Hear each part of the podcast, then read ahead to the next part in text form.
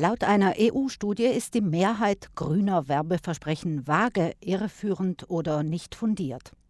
Deshalb will die EU sie erschweren und hat dazu eine Richtlinie entworfen, die Schluss machen soll mit leeren Werbeversprechen, erklärt die Geschäftsführerin der Verbraucherzentrale Gunde Bauhofer. Es geht im Konkreten um sogenannte Green Claims. Das sind Aussagen, die das Unternehmen über ein Produkt tätigt, in dem das Produkt zum Beispiel als nachhaltig, als umweltbewusst, als grün definiert wird und diese Aussagen dann aber nicht den Tatsachen entsprechen. Mit diesem Entwurf einer Richtlinie, der jetzt vom EU-Parlament beschlossen wurde, soll dieser Praxis Einhalt geboten werden. Verbraucherschutzverbände bewerten das als gute Nachricht für alle, die nachhaltig einkaufen möchten. Sie fordern schon seit Jahren Regeln für mehr Transparenz. Wir alle kaufen gern Produkte, von denen wir glauben, dass sie der Umwelt gut tun oder zumindest nicht schaden.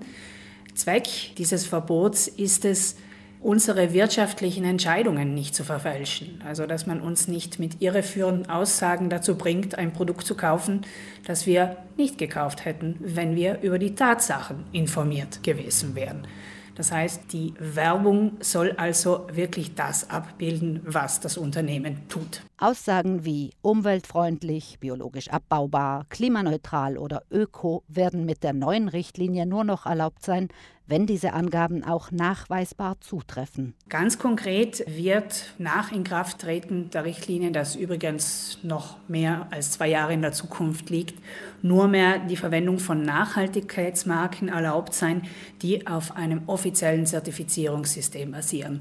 Also die selbstgemachten Siegel, die anscheinend Nachhaltigkeit bestätigen, dürften dann der Vergangenheit angehören. Derzeit gibt es europaweit mehr als 200 verschiedene Umweltlabel, die jeweils auf unterschiedlichen Methoden beruhen.